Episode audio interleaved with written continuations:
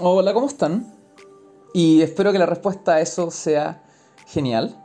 Muy bien, estoy cerrando la semana de maravilla, estoy terminando este mágico fin de semana, estoy cumpliendo todos mis sueños, cumpliendo todas mis metas, mi negocio le va genial, estoy consiguiendo ese trabajo que tanto he buscado, estoy alcanzando mis metas personales, estoy conquistando mis metas profesionales. Espero que ese sea el discurso, espero que esa sea la parada con la cual estamos llegando a este episodio y si no, espero que este episodio te ayude a llegar ahí, a conquistar esos sueños, a volver esas metas reales, a volver esos objetivos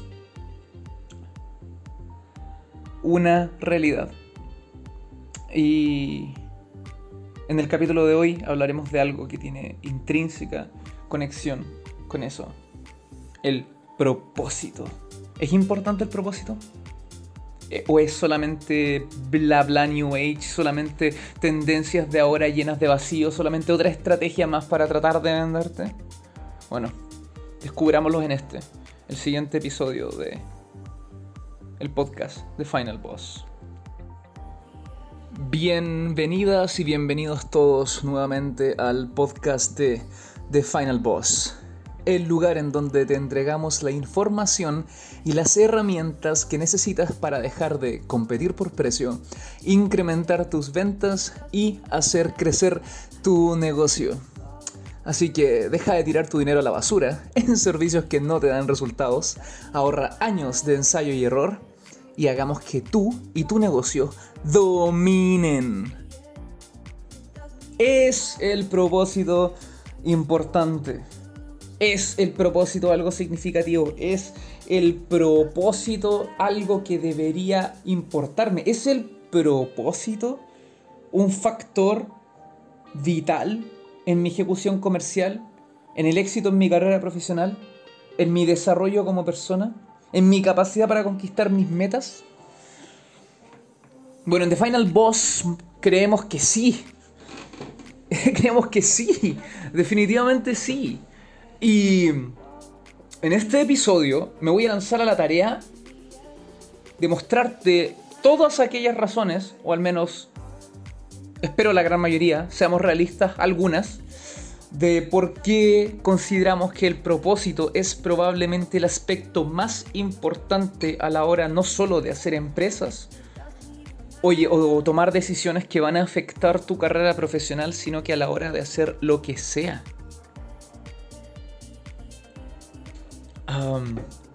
Y dejar en claro por qué el propósito no es un apartado irrelevante en tu página web al que nadie va a entrar y que debes colocar porque está de moda el propósito, mi querida amiga y mi querido amigo, es un navegador.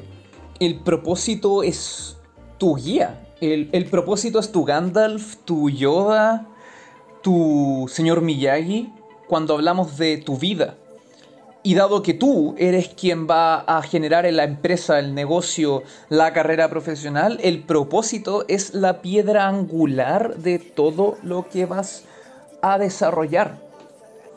Así que voy a iniciar por, por qué es el propósito. Y para esto me voy a apoyar mucho en el discurso que Simon Sinek ha presentado ya en sus cuatro obras. En realidad tres, porque una de ellas no fue escrita por Simon Sinek, sino que fue escrita por dos muchachos que tomaron la visión de Simon Sinek y la convirtieron en una metodología, la metodología del why o del por qué que se utiliza para indagar en tu propósito. Y Simon Sinek nos cuenta que el propósito, según lo que él ha podido descubrir y lo cual estos dos personajes que escriben el libro logran luego confirmar, es que el propósito no es algo que se obtiene durante tu vida, es literalmente algo con lo que vienes de fábrica. Yo no sé ustedes, pero yo me considero en este momento un absolutamente no creyente, por lo tanto yo no defiendo a ninguna religión. Y... Pero para alguien que no tiene conexión con religiones, ni con alguna visión de un hombre de barba blanca sentado en un trono de alguna manera guiando nuestras existencias, no me sorprende para nada la idea de que vengamos seteados con un llamado o una configuración de fábrica a, por qué debemos existir en este mundo. De hecho, eh, a pesar de que en este momento eh, la, la evolución está casi certificada como una realidad cuando al final del día sigue siendo una teoría. Y se confunde esto, dado que se ha demostrado que, las, que los seres en este planeta evolucionan y se adaptan a sus circunstancias y en el fondo quien se adapta mejor se mantiene vivo. Pero no hay prueba alguna de que las razas, las diferentes razas de este planeta hayan aparecido como real prueba o como real causa de un proceso evolutivo. De hecho, hasta la fecha, y no voy a entrar en detalle porque si no, literalmente no voy a terminar jamás de hablar, hasta la fecha, hay tres científicos que han logrado hacer, han logrado demostrar con éxito en laboratorio que la creación espontánea existe. Tres científicos, si mal no estoy, son dos chinos y uno ruso. David Wilcock en sus libros habla en detalle acerca de esto, así que si a alguien le interesa profundizar, les recomiendo los libros de David Wilcock.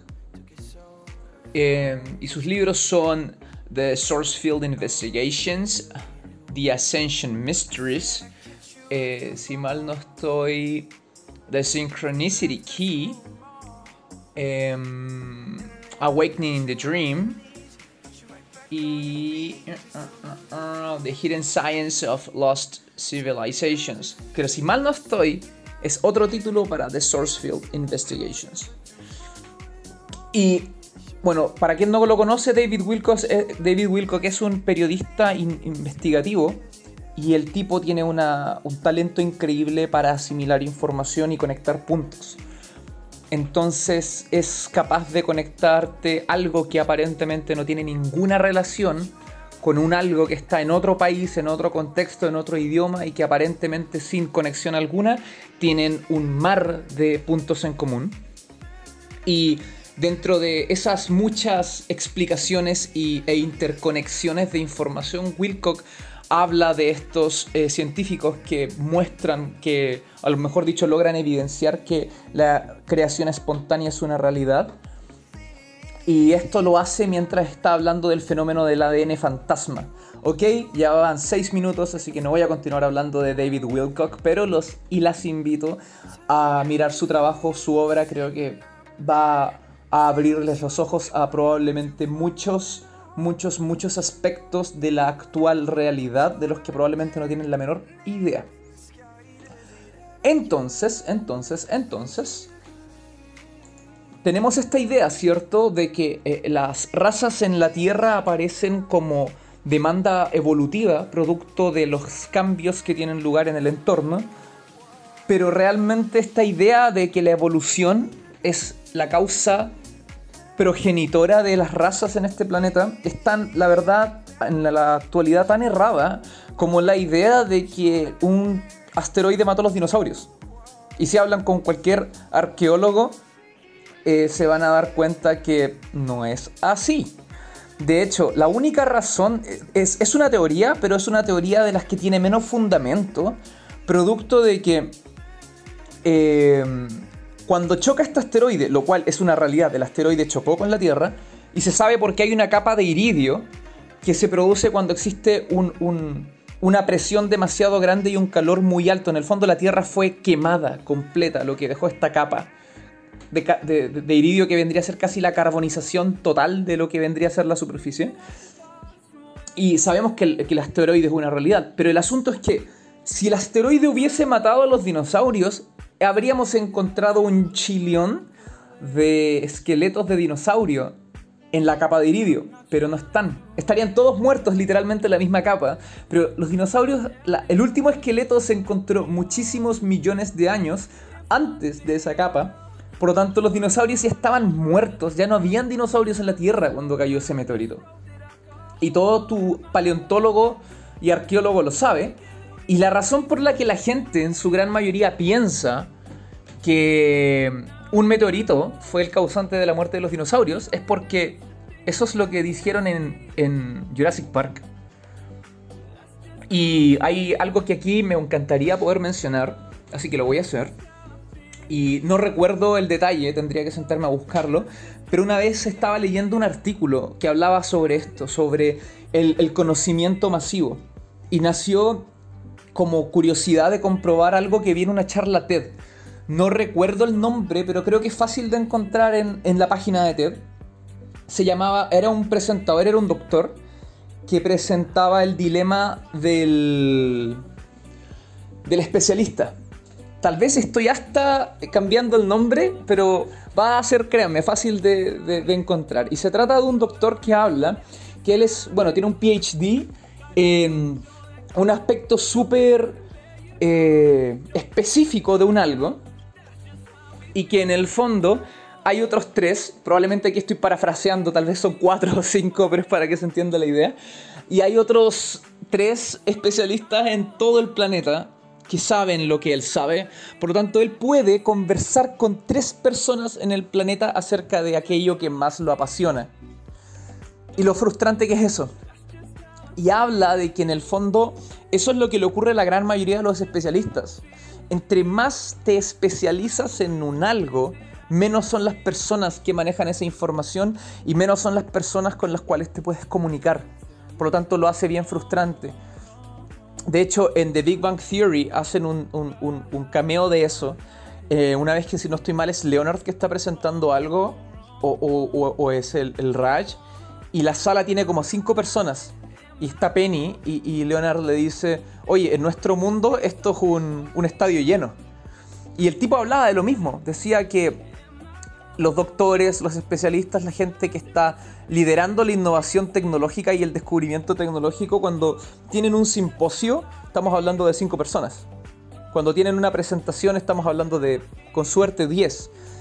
Y en el fondo, producto de eso es que se genera algo que es la latencia de traspaso de información del especialista a la masa. Entonces el hombre hablaba de que existe un promedio entre 20 a 60 años de letargo en que la información que un especialista maneja, es decir, lo que actualmente somos capaces de hacer o sabemos que hacemos o ya está dentro de la de lo que podría ser el, terreno de juego de nuestros científicos y de, nuestra, de nuestro desarrollo tecnológico, se vuelve conocimiento común. En muchos casos hasta 60, toma hasta 60 años que se vuelva una realidad para el resto de la gente.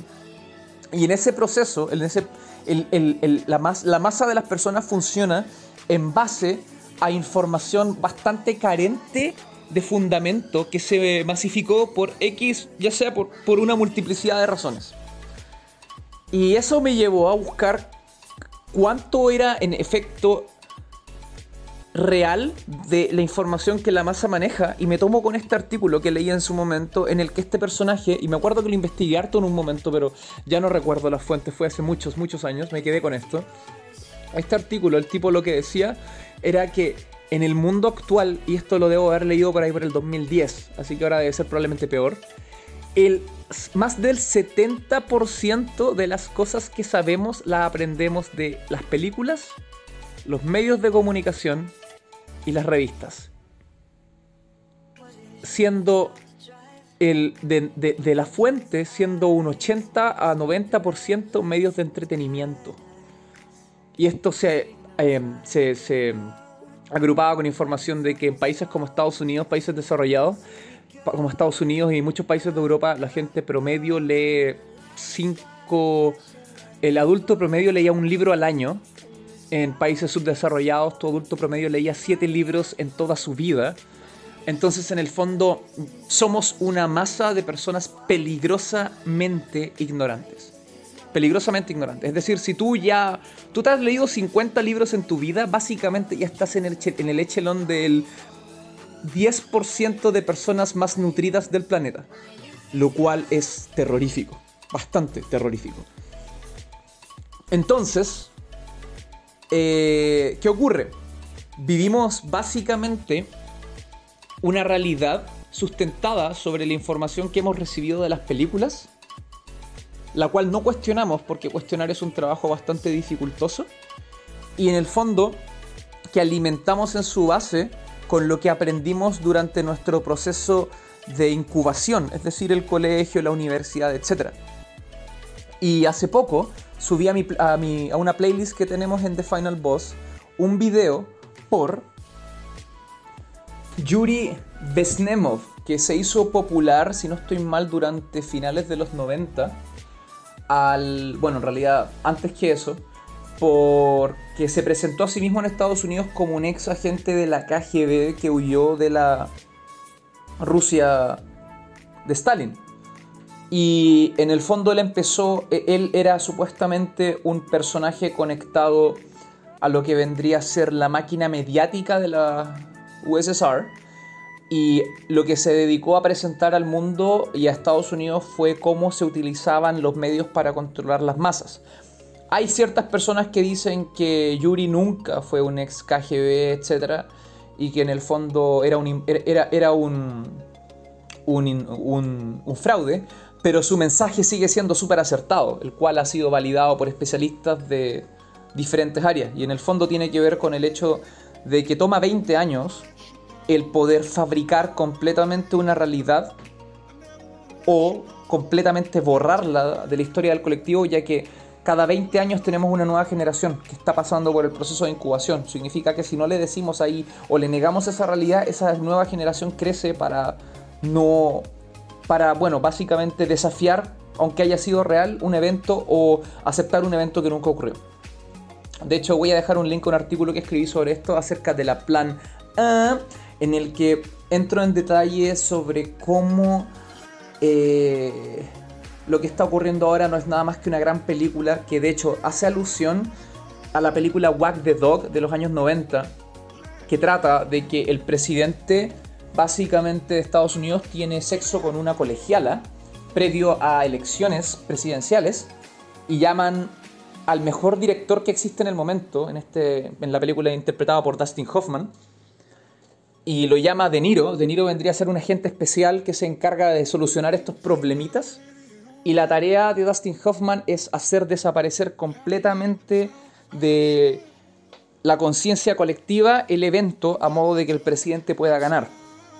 Y para esto inventan una guerra falsa donde hay un soldado que se pierde, el soldado Shu.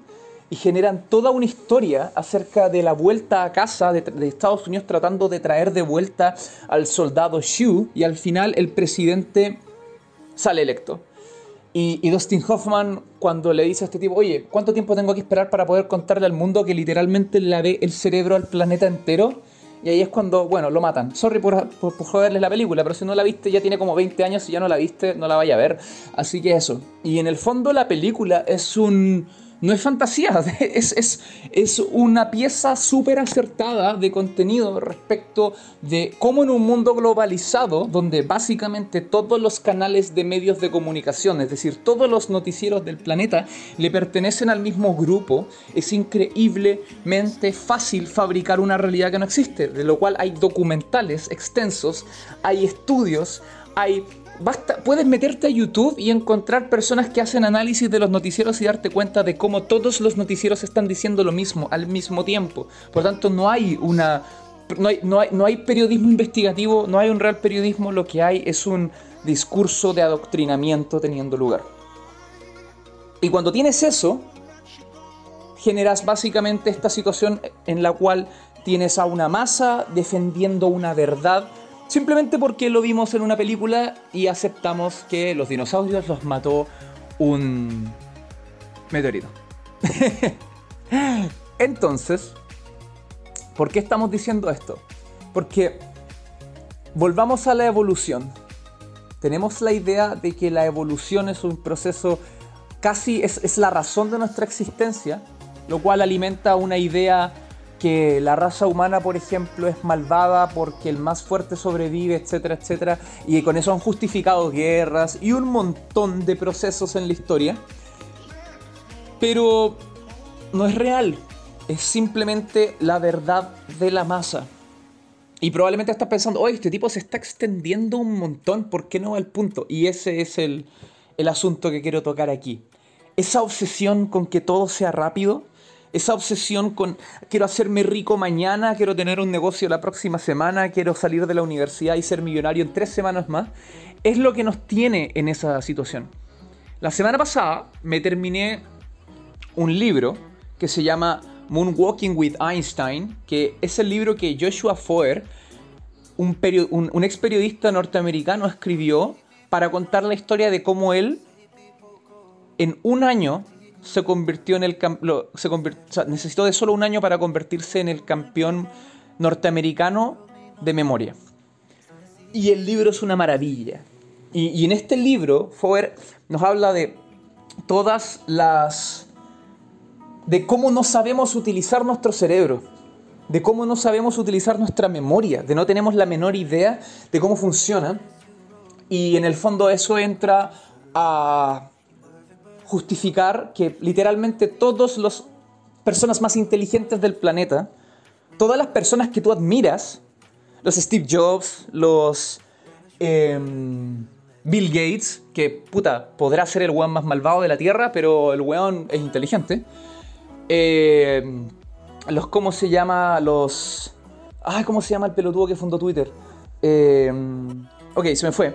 Pero en el fondo, hablemos de los 35 hombres más ricos del mundo en este momento. El único que fue a la universidad es eh, Elon Musk. Y te dice, no lo hagas, perdí mi dinero, no, debía haberme sentado a leer libros.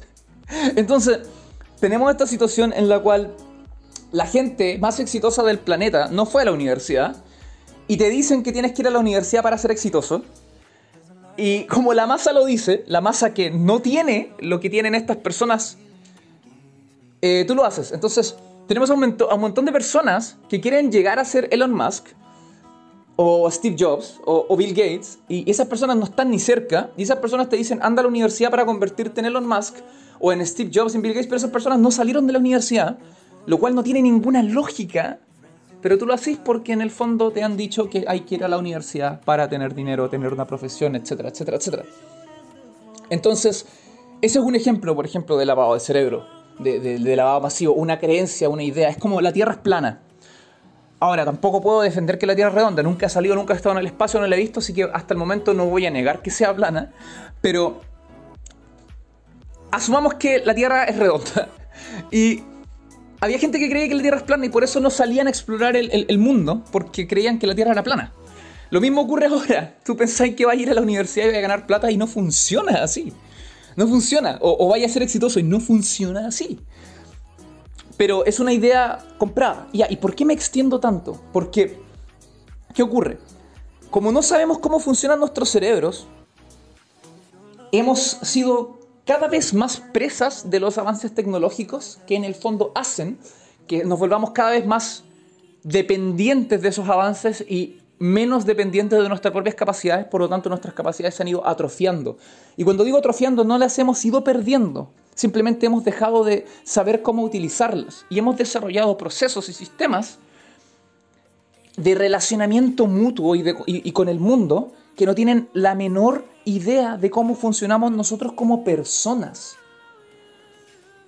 Tenemos, por ejemplo, gente enseñando seducción solamente para poder enseñarle en las palabras de Hitch que fue una película, por ejemplo, que salió a principios del 2000, que hablaba del tema porque un grupo particular de estas academias de seductores, que son los Real Social Dynamics en Estados Unidos, se volvió conocida.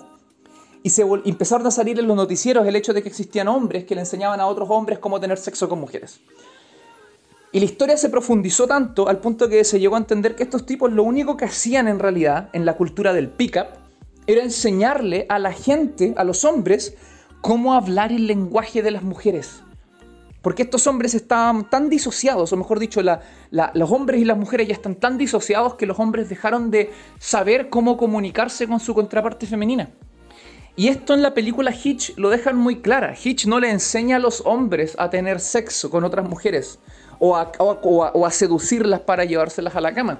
Hitch les enseña cómo poder hablar su lenguaje, cómo transformar algo que en el lenguaje masculino sería, ¿sabes qué? Me interesas a algo que en el lenguaje femenino comunique lo mismo, porque tal, los Social Dynamics han hecho un trabajo súper interesante en volver, en clarificar la dinámica social para la gran mayoría de la gente.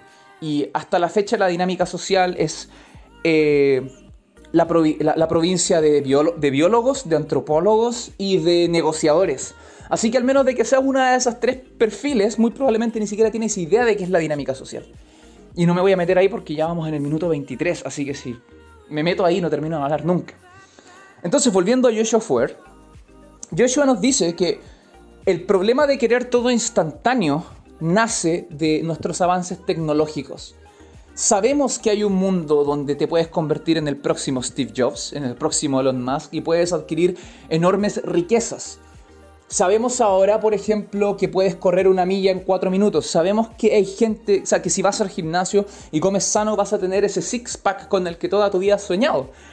Pero nadie lo hace. De hecho, nuestro rango de mediocridad se ha, mm, se ha vuelto exponencial. Porque queremos todo para mañana.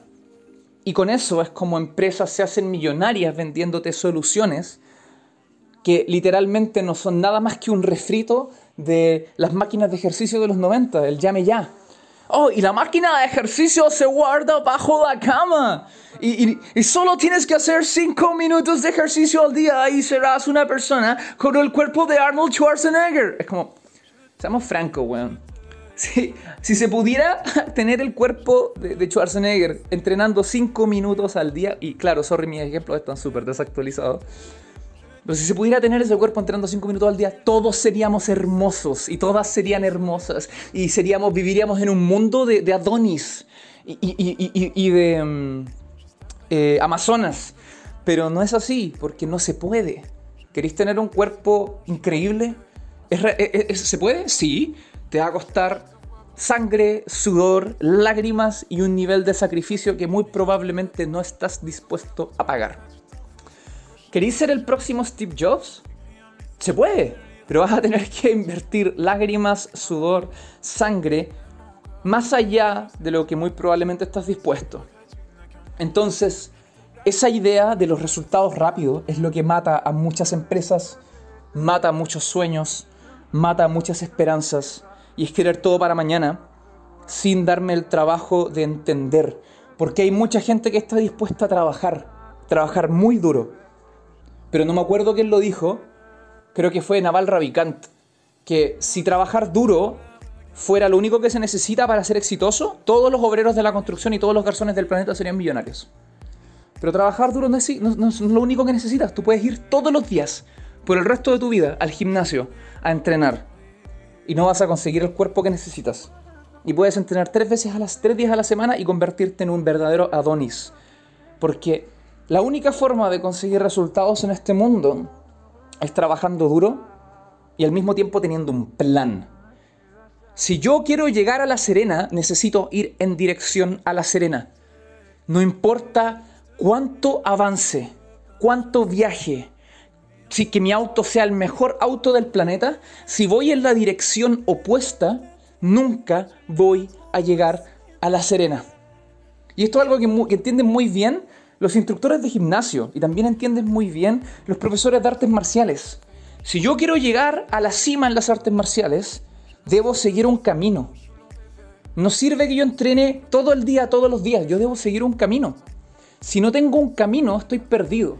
Entonces, el ser emprendedor, la obsesión, por ejemplo, del grinding con el fallar, tiene que ver con que si tú sabes cuál es el camino, si tú sabes que para ir a La Serena tienes que salir por, la, por Santiago por la salida norte y tomar la autopista e irte derecho, espero que sea así porque no tengo idea, y vas a llegar a La Serena, ok, puede que te demores un día, puede que te demores una semana, puede que te demores un mes, no sé, dependiendo si vas corriendo, si vas en bicicleta, si vas en moto, si vas en auto, va a depender, pero vas a llegar a La Serena. Entonces hay que estar dispuesto a poner el trabajo. Pero si yo no tengo la menor idea dónde La Serena está en el mapa, voy a tener que salir de Santiago, empezar a caminar y va a ser terrible porque no tengo idea para dónde voy. Pero en ese avanzar voy a fallar. De partida no voy a llegar a La Serena. Pero en el no llegar a La Serena voy a aprender algo. Quizás llego a Viña y voy a aprender que Viña no es La Serena. Y así mi mapa de conocimiento se empieza a extender. Primero estaba Santiago, ahora está Santiago y ahora está Viña. Y ya sé, voy a empezar a preguntarle a la gente si ha escuchado de esta ciudad, La Serena. Tal vez uno va a decir, sí, está al norte. ¿Dónde es el norte? No lo sé. Voy a ir de Viña, voy a terminar de vuelta en Santiago. Ok, este no era el norte. Y por lo tanto voy a volver a salir y voy a seguir investigando y tal vez llego a la segunda vez, después de tres años, llego a, a este lugar que está en medio de Santiago y La Serena. Eh, ok, no sé cómo se llama, la geografía no es lo mío. y, ok, me tomó cinco años llegar a La Serena, pero llegué. Entonces, ¿qué estuve haciendo en ese tiempo? Estuve afinando mi plan. Estuve afinando el mapa. Y una vez que llego a La Serena me doy cuenta, ok, así se llega a La Serena. Y ahí es cuando nace el éxito. Cuando ese trabajo duro encuentra y armoniza con un plan, y el plan ya tienes claridad absoluta de lo que tienes que hacer, no te vas a demorar 5 años a La Serena, te vas a demorar 4 horas, como mucho. Y ahí ocurre lo que dice, si es que lo haces bien, ocurre, se da, mejor dicho, oportunidad de hacer lo que habla Tony Robbins, que se llama comprimir el tiempo. ¿Y cómo comprimes el tiempo? A ti te tomó 5 años llegar a La Serena y luego te sientas a escribir un libro en el que cuentas tu historia, de todo lo que pasó, todo lo que aprendiste y cómo, qué, qué significó para ti llegar a La Serena. Entonces, ¿tú qué haces? Tú te lees el libro de, de esa persona que se demoró 5 años y en vez de demorarte 5 años te demoras uno. Entonces, ¿lo único que tengo que hacer, Lucas, es leerme un libro y voy a tener éxito? Eh, no. Tú te lees el libro de esa persona, luego te libres el libro del otro tipo que trató de llegar a La Serena y del otro, y del otro, y del otro, y te vas a dar cuenta que por diferentes que sean sus historias van a haber puntos interconexos. Es como cuando Jim Collins empieza a hacer sus estudios, que por lo general toman 10 años e involucra a un centenar de personas y luego se los pasa a especialistas y matemáticos de Yale y Harvard para que los comprueben de que no son solo teorías, sino que son modelos reales y matemáticamente demostrables, te das cuenta que lo mismo que habla Bob Chapman acerca de cómo hacer una empresa exitosa, Jim Collins llegó a la misma conclusión. Te das cuenta que Steve Jobs llegó a la misma conclusión. Te das cuenta que Hewlett y Packard llegaron a la misma conclusión. Te das cuenta de que Everett Rogers llegó a la misma conclusión. Te das cuenta de que eh, Roger Moore llegó a la misma conclusión. Te das cuenta de que Seth Godin llegó a la misma conclusión. Te das cuenta de que Gary Vee tiene siete libros donde habla donde sobre lo mismo porque son los factores que le permitieron armar una empresa exitosa y te empiezas a encontrar puntos en común. Y te das cuenta que dentro de toda la vorágine de, posibles eventos y dentro de toda la multiplicidad de posibilidades, existen reglas inamovibles, principios que no pueden transarse. Y cuando conoces esos principios, vas a tener que vivirlo, vas a tener que experimentarlo, eso, está claro. Pero el asunto es que cuando lo ocurra te vas a dar cuenta y vas a poder con tu experiencia de vida confirmarlo. Y por ende, al aprender de la vida de otros, puedes ahorrarte tener que cometer sus errores. Y con eso lo que para alguien significó 20 años, para ti pueden significar 5.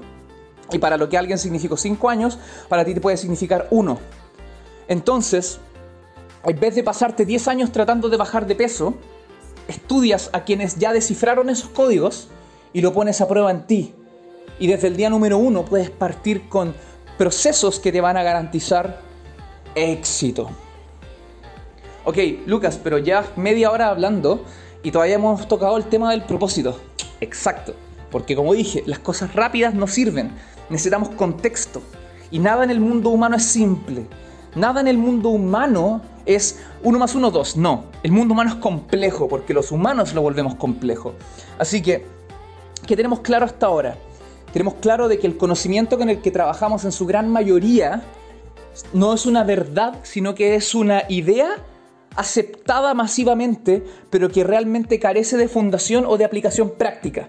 Como lo es, por ejemplo, que los dinosaurios fueron asesinados o, se extinguieron producto de un meteorito, o el hecho de que la universidad es un camino para asegurar tu éxito.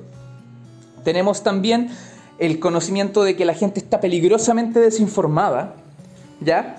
Y al mismo tiempo sabemos que el mundo de hoy es peligrosamente complejo y son los avances tecnológicos que hemos desarrollado que han facilitado nuestro avance, aquello que nos da la ilusión de que las cosas se pueden conseguir rápido cuando realmente no se puede. Y lo más cercano que tenemos a una ejecución efectiva en términos de un desarrollo veloz es comprimir el tiempo, que en el fondo es hacernos con la experiencia colectiva de muchas personas, mejor dicho, no colectiva, la experiencia de muchas personas, incorporarla en nosotros y de ese modo poder proceder de una forma más eficiente, evitando cometer errores porque ya sabemos que están ahí. Y no vamos a tener que vivirlos para saber que no es el camino correcto. en el fondo es afinar nuestro mapa. Y con esto hemos llegado a la mitad de este episodio. Así que continúo en la siguiente mitad. Anda por un tecito, un cafecito, una cerveza y nos vemos a la vuelta.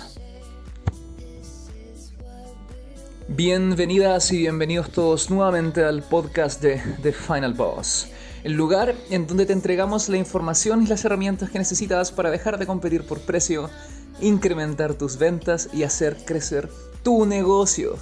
Así que deja de tirar tu dinero a la basura en servicios que no te dan resultados, ahorra años de ensayo y error y hagamos que tú y tu negocio dominen. Y si hasta ahora te ha gustado este episodio, ¿qué estás esperando? Dale a ese like, comparte este episodio y suscríbete para que no te pierdas ninguno de nuestros videos. Bienvenidos y bienvenidas de vuelta. Entonces, ahora continuamos. ¿Dónde entra el propósito en todo este, todo este juego?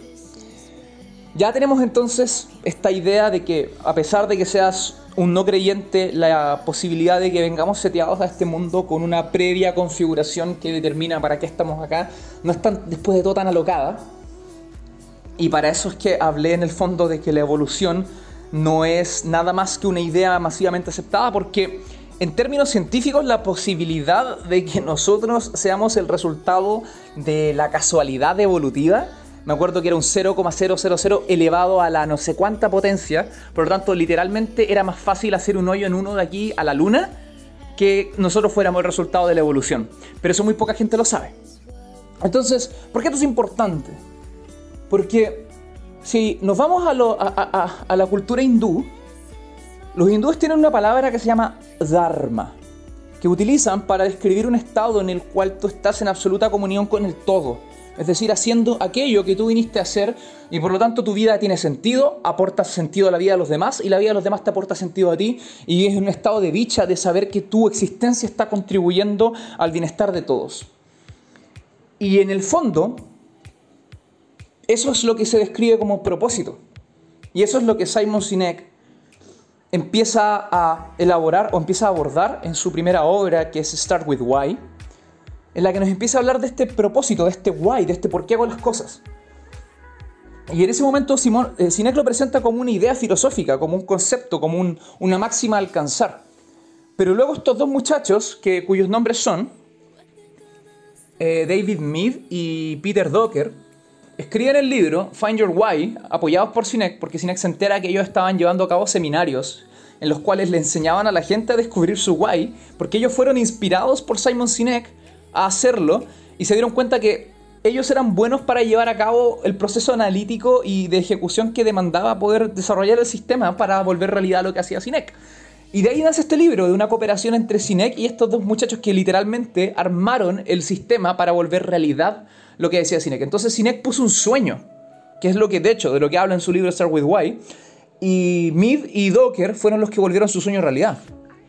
Y en esta metodología, que de hecho puedo avalar por ella, porque es la misma metodología que utilizamos en The Final Boss para develar y desenterrar el why de nuestros clientes, que consideramos que es un aspecto vital para todo negocio, eh, es en donde Mead y Docker logran demostrar empíricamente algo que yo he visto a todas las, en todas las personas en las cuales he hecho este proceso. El why es algo que a tus 7 o 8 años tú ya tienes definido.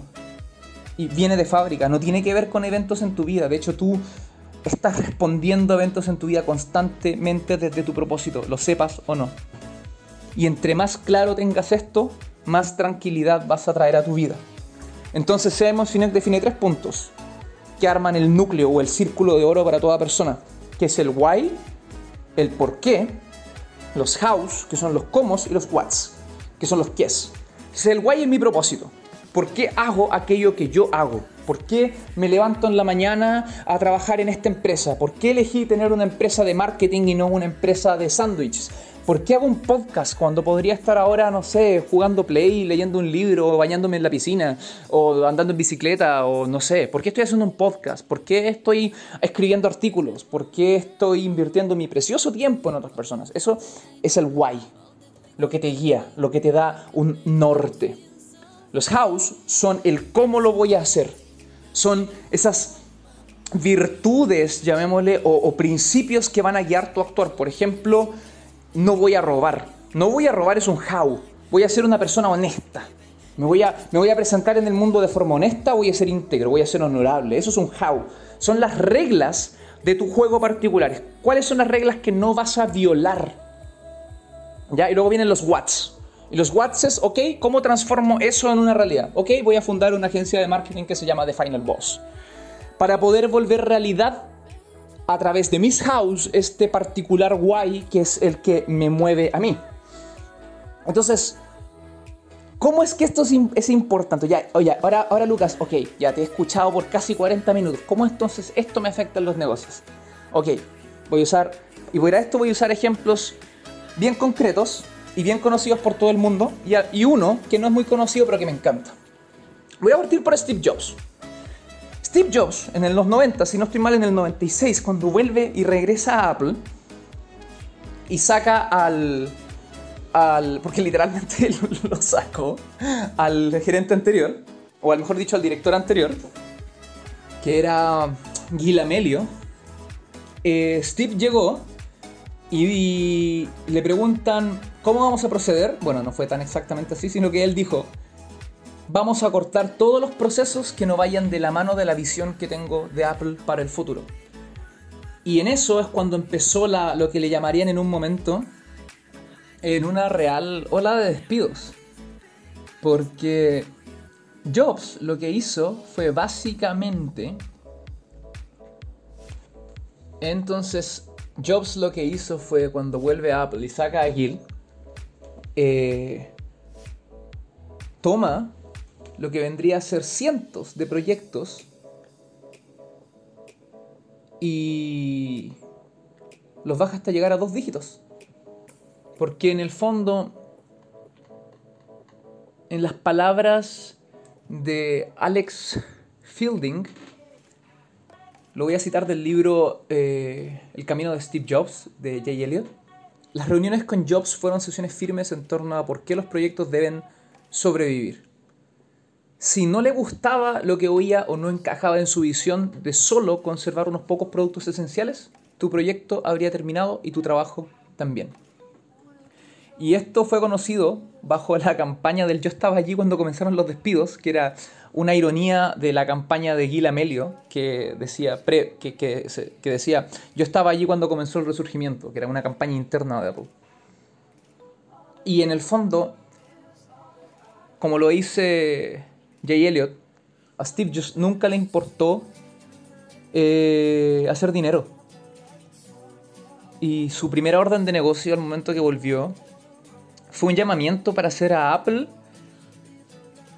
o sea, rehacer a Apple, aunque fuese muy doloroso, pero a modo de poder salvarlo de convertirse en el montón de polvo de las empresas de tecnología fracasadas. Corta. Esa es la razón por la que Steve Jobs volvió a Apple. A salvar la empresa, a salvar la cultura que él había fabricado, a salvar la visión, no a hacer dinero. Y por eso luego esto es que básicamente sacó a todo el directorio, a toda la gente que no compartía su visión. Y, en este recortar productos y proyectos, ¿qué significó? Steve Jobs, si mal no recuerdo, el 40% de los ingresos de Apple en ese tiempo venía por venta de periféricos. Steve Jobs canceló todo eso porque no era necesario. Y le dijeron, tú estás loco, estás loco, vas a matar la empresa, ese es nuestro colchón. Bueno, todos sabemos que pasó después con Apple. Dijo, no vamos a gastar energía, no vamos a gastar tiempo, no vamos a gastar enfoque en mantener fábricas abiertas para hacer cablecitos que la competencia haga eso. Entonces, el propósito. ¿Y cuál era el propósito de Steve Jobs? Traer tecnología fácil y simple de usar a aquellas personas que no tenían la preparación o la capacitación para utilizarla. La misma motivación que tuvo en los años 80 cuando inventa el Macintosh quitarle la tecnología o la hegemonía sobre la tecnología al hombre de camisa blanca, corbata negra y pantalón negro de IBM. La tecnología es para todos. Entonces, traer tecnología para el público que le teme, que no tiene ni una capacitación para utilizar tecnología. Y por esa misma razón siempre fui un prócer de Apple, porque encuentro que su propósito es maravilloso, pero yo soy un usuario de PC. Yo armo mis computadores, yo tengo absoluto conocimiento de las piezas que selecciono para sacar un mayor rendimiento y lo disfruto mucho. Pero no puedo pedirle a todo el mundo que sepa lo que yo sé para poder tener un buen computador. Ahí entra Apple, ahí entra Mac. Entonces, fue el propósito de Jobs el que guió en la ejecución. Ya, ¿y el iPod? Bueno, Jobs siempre fue un admirador de Akio Morita y de Masaru Ibuka de Sony.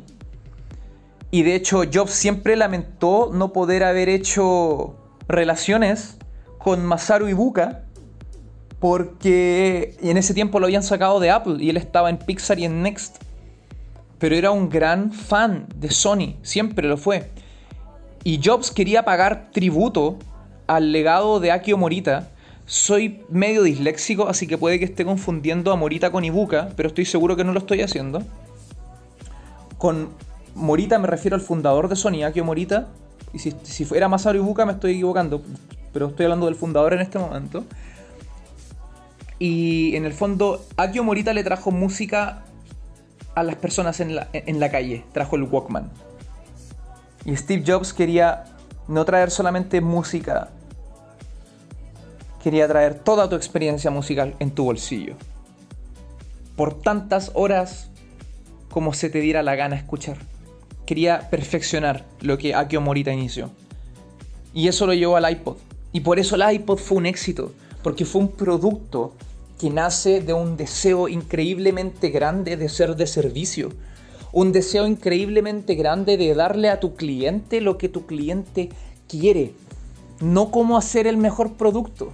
Y por eso Simon Sinek habla Em, si no estoy mal, en Start With Why o en su segundo libro, que en este caso sería el tercero de la serie, eh, Leaders Eat Last, acerca de cuando hizo charlas para Microsoft y de cómo el Zoom de Microsoft era mucho mejor que el iPod, pero el Zoom de Microsoft nunca lideró el mercado. De la misma manera, el reproductor musical de Dell nunca consiguió, ni siquiera, ni siquiera sabíamos que Dell tenía un reproductor musical porque no nos importa. Y es porque lo único que hicieron fue armar un producto para tratar de aprovechar un mercado. No armaron un producto para solucionar un problema, no armaron un producto para llenar una necesidad, no armaron un producto para mejorar mi vida, armaron un producto para ganar plata. Entonces, el propósito es lo que permite a una organización avanzar en el mundo para construir una meta y así poder tomar decisiones correctas. Steve Jobs, luego de que cortó estas fábricas y el desarrollo de periféricos, Apple generó un crecimiento como el que nunca habían tenido. Se lanza el iMac y el resto es historia. Ya, pero Lucas, a ver, dame otro ejemplo. Ok. Hablemos, por ejemplo, de Merck, la farmacéutica. El, fundador, el Merck original, o si es que mal no estoy, en los años 70, si es que mal no estoy, se necesitaba. No, no voy, a, no voy a utilizar este ejemplo porque en este momento no lo tengo fresco y voy a dar muchos detalles que van a ser ultra. Voy a utilizar a CBS. CBS es una farmacéutica norteamericana que, si no estoy mal, el año 2018 decidió sacar de su lista de productos, es decir, de sus tiendas, los cigarrillos porque encontraban su, visión de mundo, y de hecho ahora voy a hacer una pequeña pausa, voy a abrir la página de Merck, voy a leer la visión de mundo de Merck, y la dislexia está atacando de nuevo, mejor dicho, de CBS. Les voy a leer el propósito de CBS. Esto pueden encontrar en la página cbshealth.com. En CBS compartimos un propósito claro, ayudar a la gente en su camino hacia una mejor salud a través de nuestros servicios de salud, planes y nuestra comunidad de farmacias, hemos, de, farmacéuticos, somos pioneros en una atrevida, en un atrevido y nueva aproximación a la, tota, a la salud total, haciendo la calidad, el, el cuidado de calidad más accesible y simple, no solo para ayudar a la gente a estar bien, sino que ayudarlos a estar bien en su cuerpo, mente y espíritu. Corta, te la tiraron. Entonces, ¿por qué CBS sacó los cigarrillos de sus tiendas? Por eso. porque son una empresa que está comprometida con la salud. Por lo tanto, ¿cómo es que es posible que vendamos cigarrillos? ¿Qué ocurrió después de eso? Bueno, Wall Street se los hizo mierda. Wall Street preveía una pérdida por 2 billones de dólares para CBS en el primer cuarto o en el primer semestre producto de esta decisión de quitar los cigarrillos. Y a eso el, director, no, recuerdo si fue el, el, director o fue el, CEO, sino creo que fue el CEO, dio un, hizo una respuesta pública en la cual le indicó a Wall Street que a pesar de sus amenazas y a pesar de todo lo que le estaba... Porque en el fondo Wall Street dice eso, bajan las acciones, pues viejo. Si estoy, eh, Wall Street está básicamente diciéndote, Juan, vaya a tomar malas decisiones, te recomendamos a ti inversionista saca tus lucas de acá. El CEO se mantuvo firme en su decisión de que nosotros tenemos que seguir, mejor dicho, tomar acciones que vayan de la mano con nuestros principios, con nuestro propósito, con nuestra misión. Y CBS sacó los cigarrillos. Si no estoy mal, finales, del finales o principios del 2018. Cuento corto. ¿Qué pasó con CBS? Las ventas empezaron a bajar al tiro. Las acciones bajaron al tiro. Eso fue al menos lo que te dijeron los medios de comunicación, eso fue lo que te dijo la prensa de Wall Street, eso fue lo que te dijeron los medios, los, medios financieros. La realidad es que al final del primer semestre, después de que, después de que CBS tomó esta decisión, las ventas no bajaron. O subieron o se mantuvieron iguales y las acciones de CBS incrementaron. De hecho, no recuerdo quién fue, si fue un periodista, qué entidad lo hizo, pero alguien se la... De hecho, Simon Sinek elabora bastante sobre esto en su libro... Em, en su libro The Infinite Game.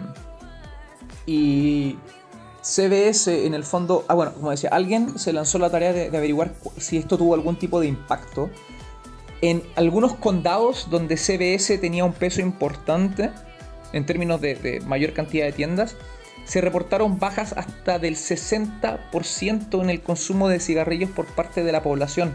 Es decir, CBS contribuyó a una drástica baja en el consumo de cigarrillos y muchas personas acreditaron haber dejado de fumar gracias a CBS porque ellos compraban sus cigarrillos ahí, por lo tanto se volvió difícil acceder a cigarrillos. O sea, difícil en realidad no, no difícil, sino que poco conveniente. Tengo que ir a otra tienda.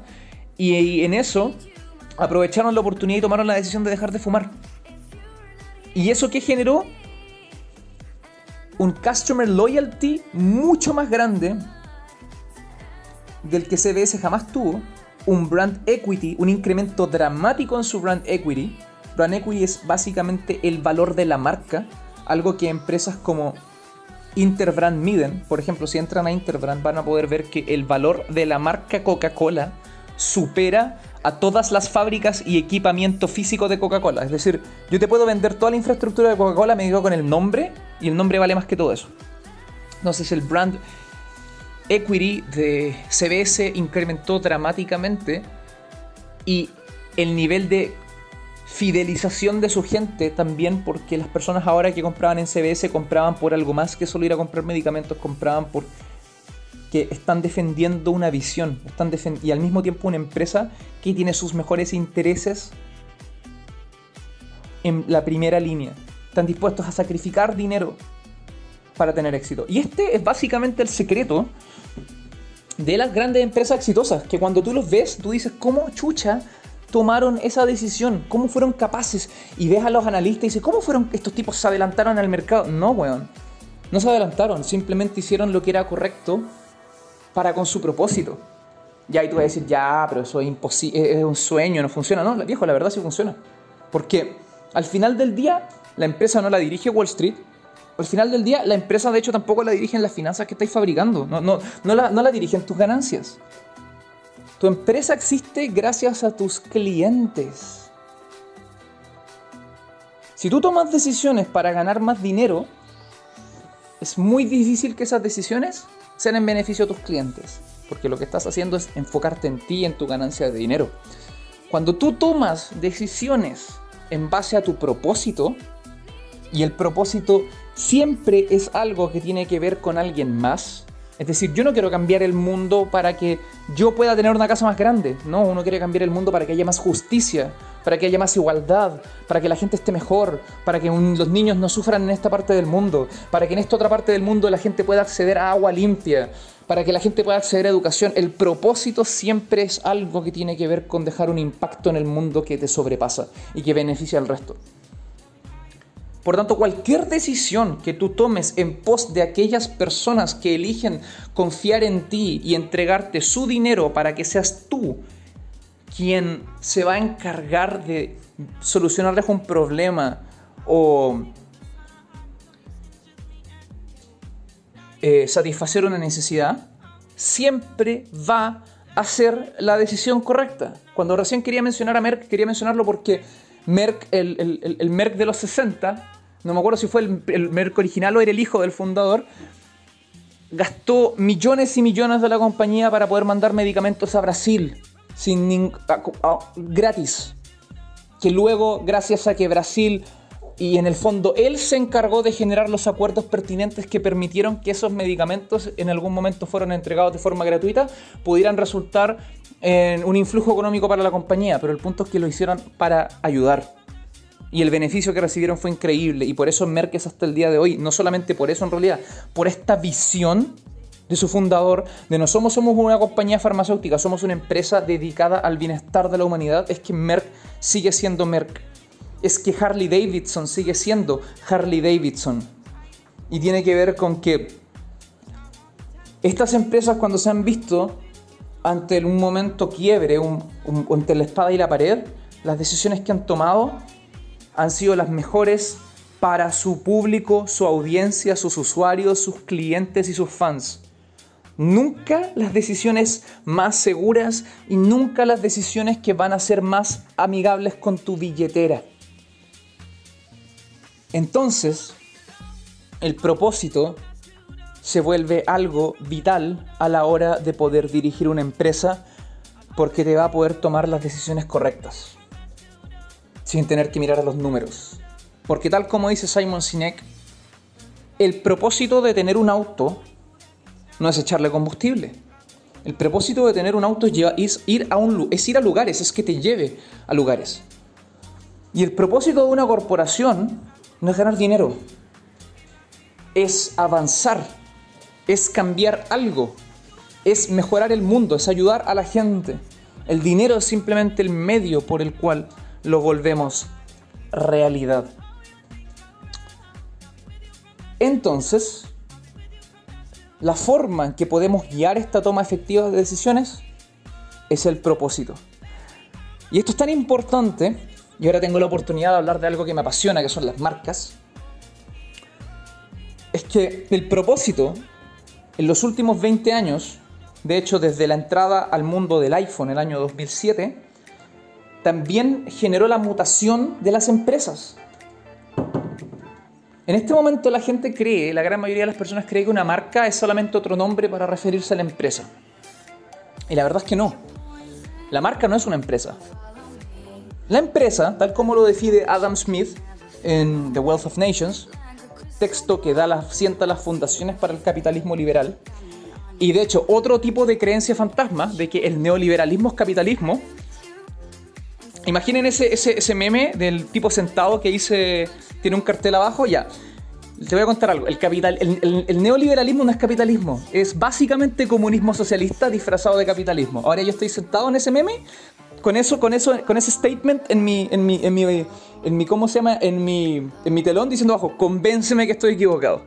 Y si leí a Adam Smith y leí a algún que fundó el capitalismo liberal, te vas a dar cuenta que lo que estoy diciendo es verdad porque el neoliberalismo no tiene nada que ver con el capitalismo y todo esto nace de la escuela de Chicago con Friedman y luego pasa a los Chicago Boys que inventaron esta weá que se llama neoliberalismo, que como dije es socialismo comunista, no es capitalismo.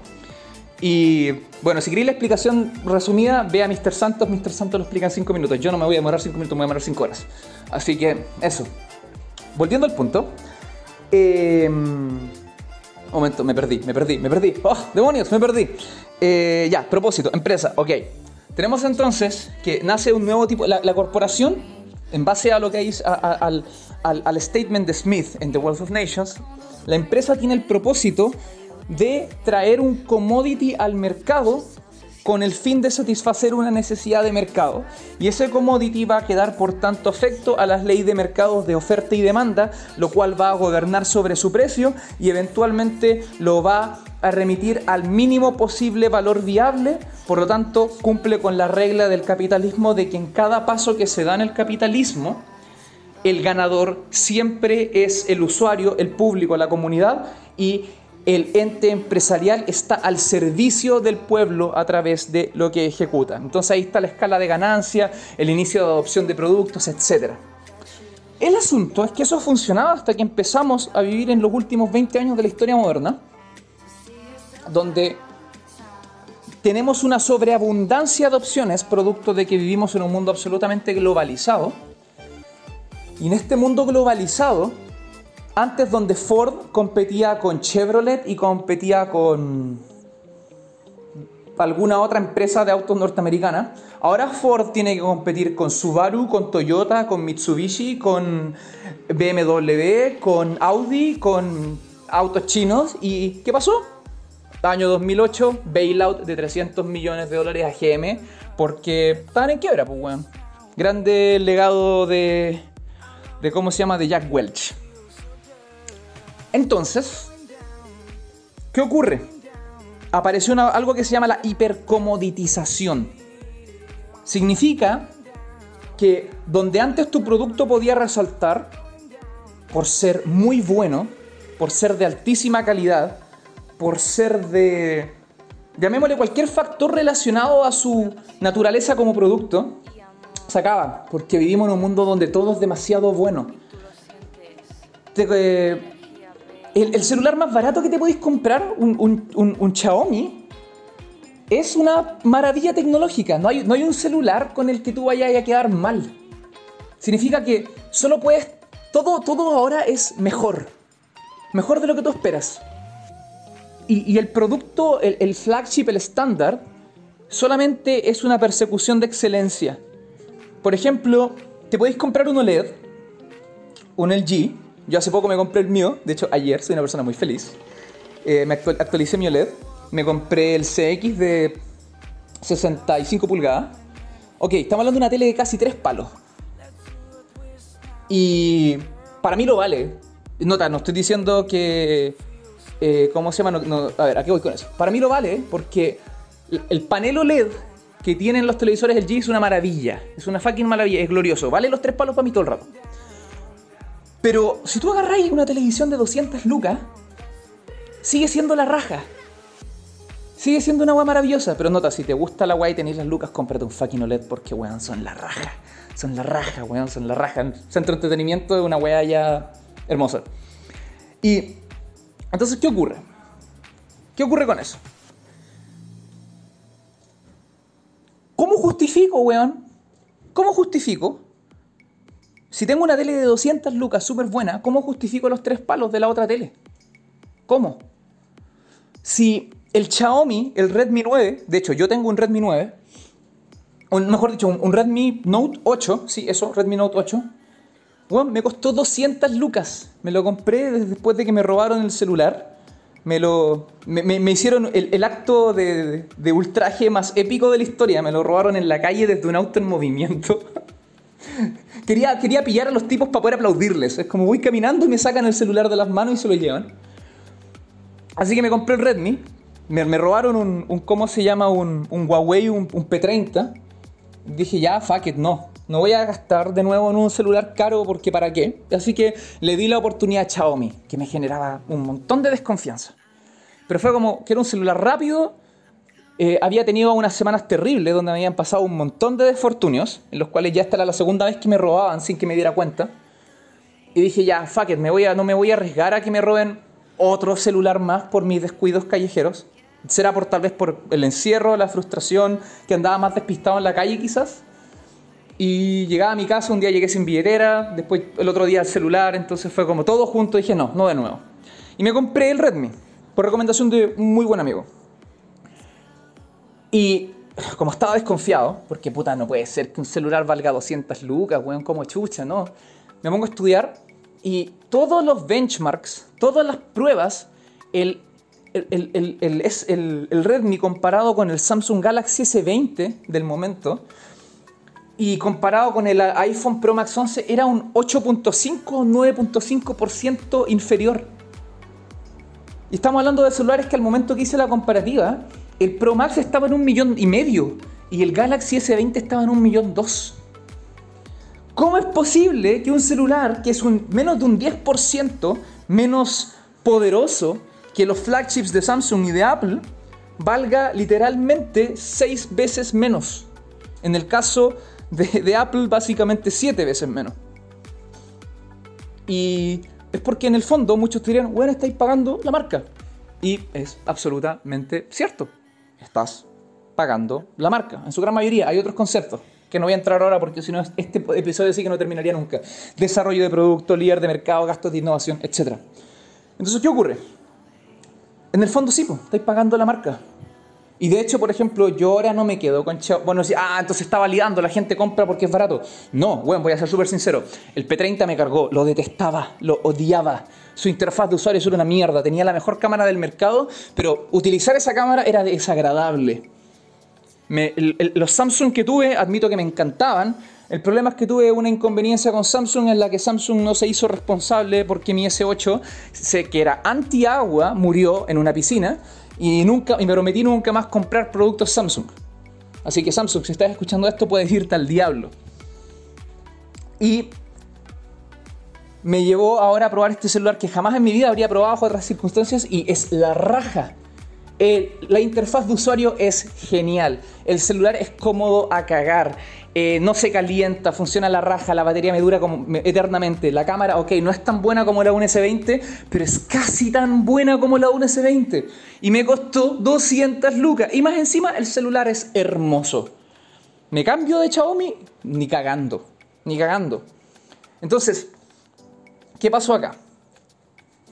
Xiaomi tiene una visión no gastar en marketing y no ser líder de mercado para poder ahorrar todo lo que se gastarían en marketing y en desarrollo de innovación, utilizarlo en hacer muy buenos productos a un muy bajo precio. Esa es su visión.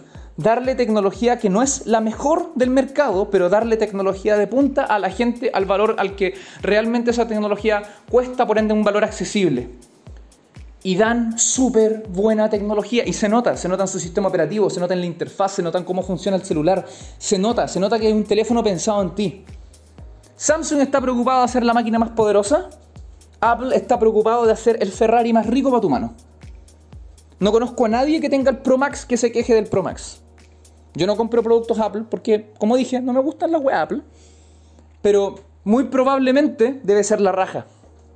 Entonces, ¿Alguien aquí está comprando el Samsung Galaxy porque es el mejor?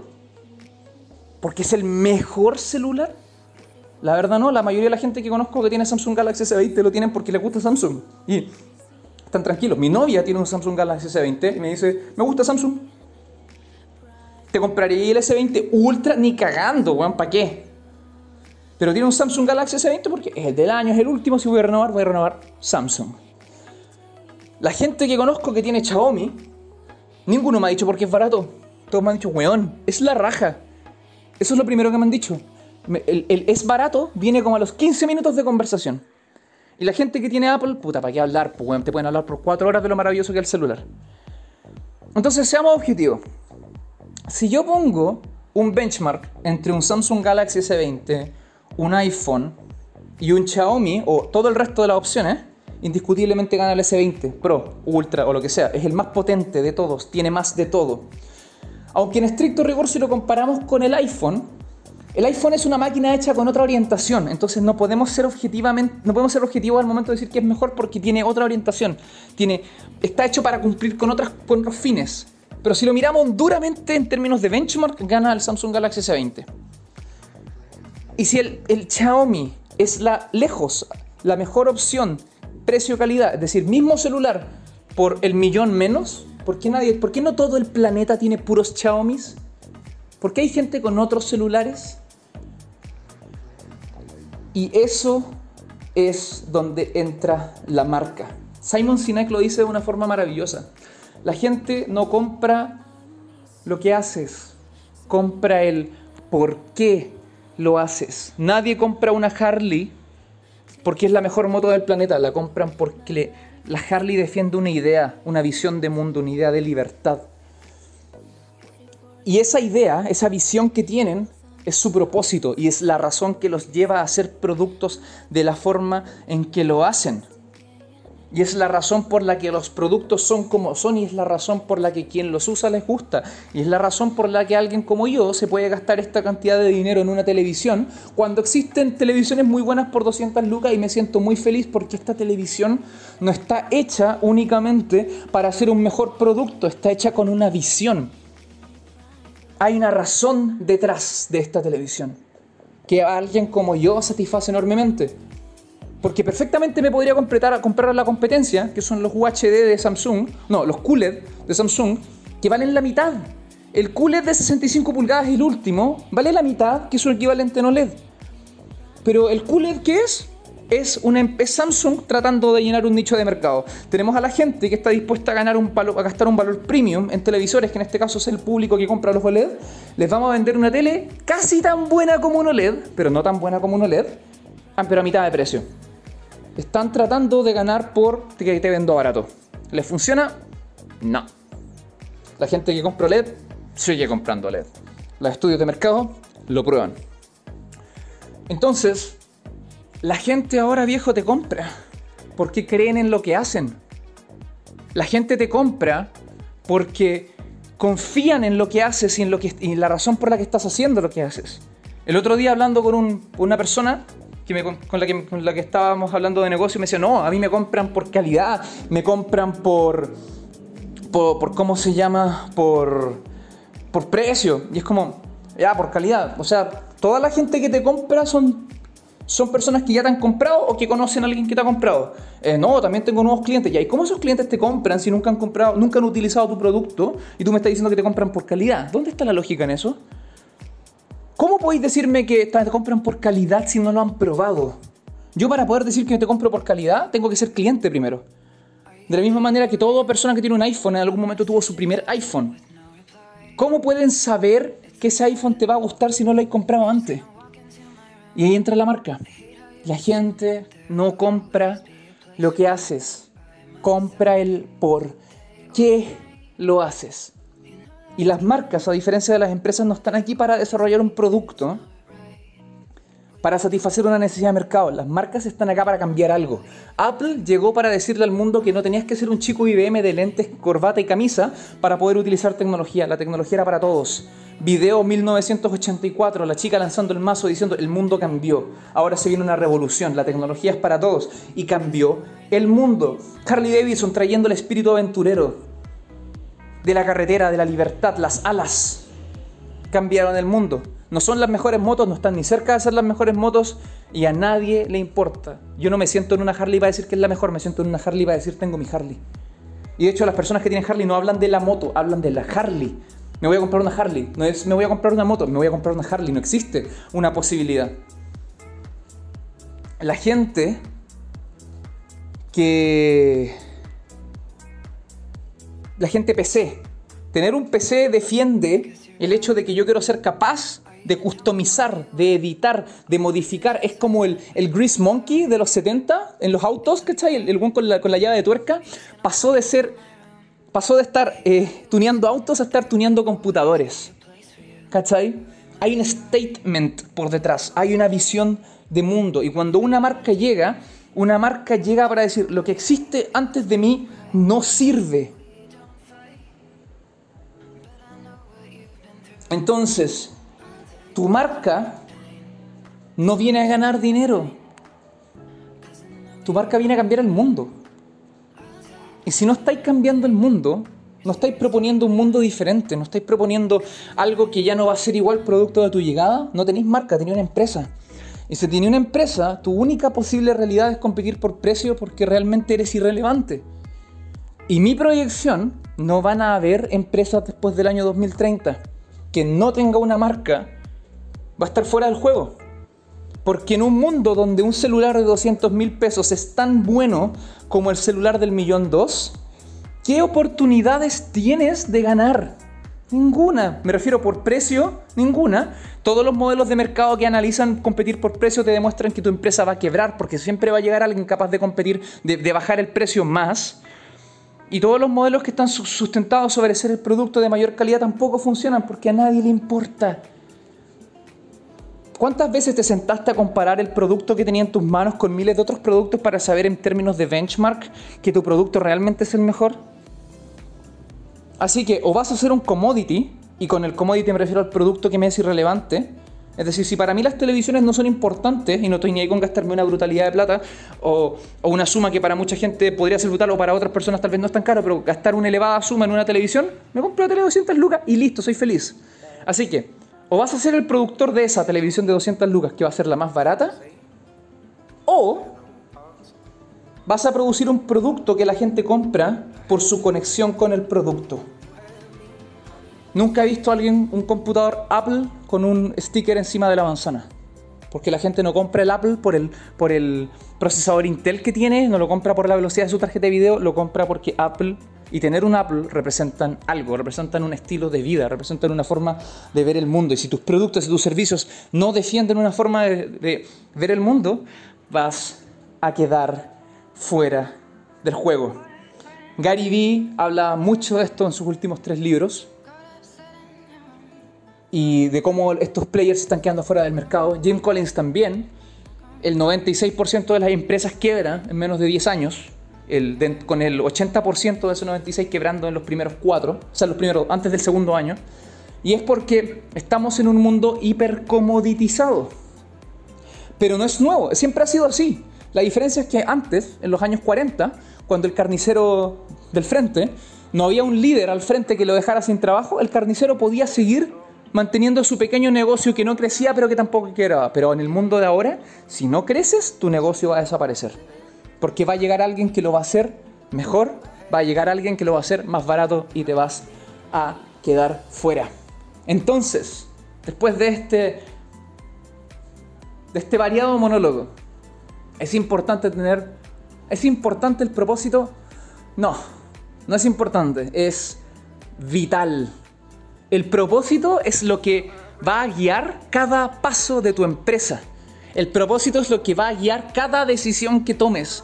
Y el propósito es la razón por la que la gente va a hacer negocios contigo, va a confiar en ti y va a comprar tus productos. El propósito no es importante, es vital. Y con esto llego al, a este, al final de este episodio de The Final Boss. Y el libro recomendado de esta semana son dos. El camino de Steve Jobs, de Steve Jobs Way, de Jay Elliott, y eh, The Infinite Game, de Simon Sinek. Se los dejo absoluta, completa y totalmente recomendados. Y bueno, con esto llego al final. Así que espero que tengan una excelente semana. Espero que este episodio les haya gustado. Y si les gustó, ya saben, denle, denle like compártanlo. Cuéntenle a otras personas que consideren que este capítulo les puede, si, les, si sienten que este capítulo les puede gustar, les puede llamar su atención o les puede servir. Son ustedes y es su interacción la que le dice el algoritmo de YouTube, este material vale la pena, así que vamos a mostrárselo al mundo. Sin ustedes esto no sirve, así que si ustedes no muestran su apreciación, el material se queda muerto, escondido en un agujero en el que nadie lo va a encontrar. Así que si les interesa que en 5 años más, 3 años más, 10 años más, poder seguir contando con el podcast de The Final Boss, denle manito arriba, hagan clic en la campanita y apoyen al canal. Y si tienen preguntas, ya saben, escríbanos, déjennos sus comentarios. Nosotros felices de responderles en Ask the Final Boss, sea cual sea la duda que tengan. Un abrazote gigante y nos vemos en la próxima. Este ha sido otro episodio del podcast de The Final Boss. el lugar en donde te entregamos la información y las herramientas que necesitas para dejar de competir por precio, incrementar tus ventas y hacer crecer tu negocio. Para que dejes de tirar tu dinero a la basura en servicios que no te dan resultados, te ahorres años de ensayo y error y hagas que tu negocio domine. Y si te gustó este episodio, dale al like como si el mundo se fuera a acabar comparte este episodio y suscríbete para que no te pierdas ninguno de nuestros videos. ¿Te resulta inmensamente difícil proyectar y sostener crecimiento? ¿Vender sin tener que recurrir a tácticas que matan tu marca y tus productos? ¿Como bajar tus precios y hacer descuentos? Entonces te invito a mirar Marketing en 5 minutos en donde te brindamos el conocimiento práctico que necesitas para que empieces a generar cambios tangibles que te permitan incrementar tus ventas y comenzar a dominar. Encuéntralo en el home de nuestro canal o haciendo clic en el link en la descripción. Este episodio del podcast de The Final Boss ha sido traído ustedes por Posiciona tu marca en 5 minutos. Si deseas saber exactamente qué hacer para que tu empresa logre asegurar los resultados comerciales que persigue y así ser capaz de identificar qué es aquello que te está produciendo resultados de lo que no lo hace ni lo hará, visita www.thefinalbossmarketing.com y haz clic en Incrementa tus ventas o simplemente da clic en el link en la descripción. Y lo mejor es gratis. No te cuesta nada, absolutamente nada. Simplemente visita www.thefinalbossmarketing.com o da clic en el link en la descripción. Este episodio ha sido también traído a ustedes por The Final Boss Marketing. La gran mayoría de las empresas, sin importar su tamaño, sufren tratando de conseguir las ventas que les asegurarán poder mantenerse en la carrera. En The Final Boss Marketing ayudamos a empresas en mercados de alta competencia a construir un real posicionamiento que les garantice dejar de competir por precio y empezar a dominar. Para esto, reconfiguramos su brand collateral y tu estrategia comercial lo que produce una instantánea diferenciación de tu competencia, que trae consigo un dramático crecimiento en tu desempeño, tus ventas y tu negocio. Ponte en contacto con nosotros en www.thefinalbossmarketing.com o haz clic en el link en la descripción y hagamos que tu negocio domine.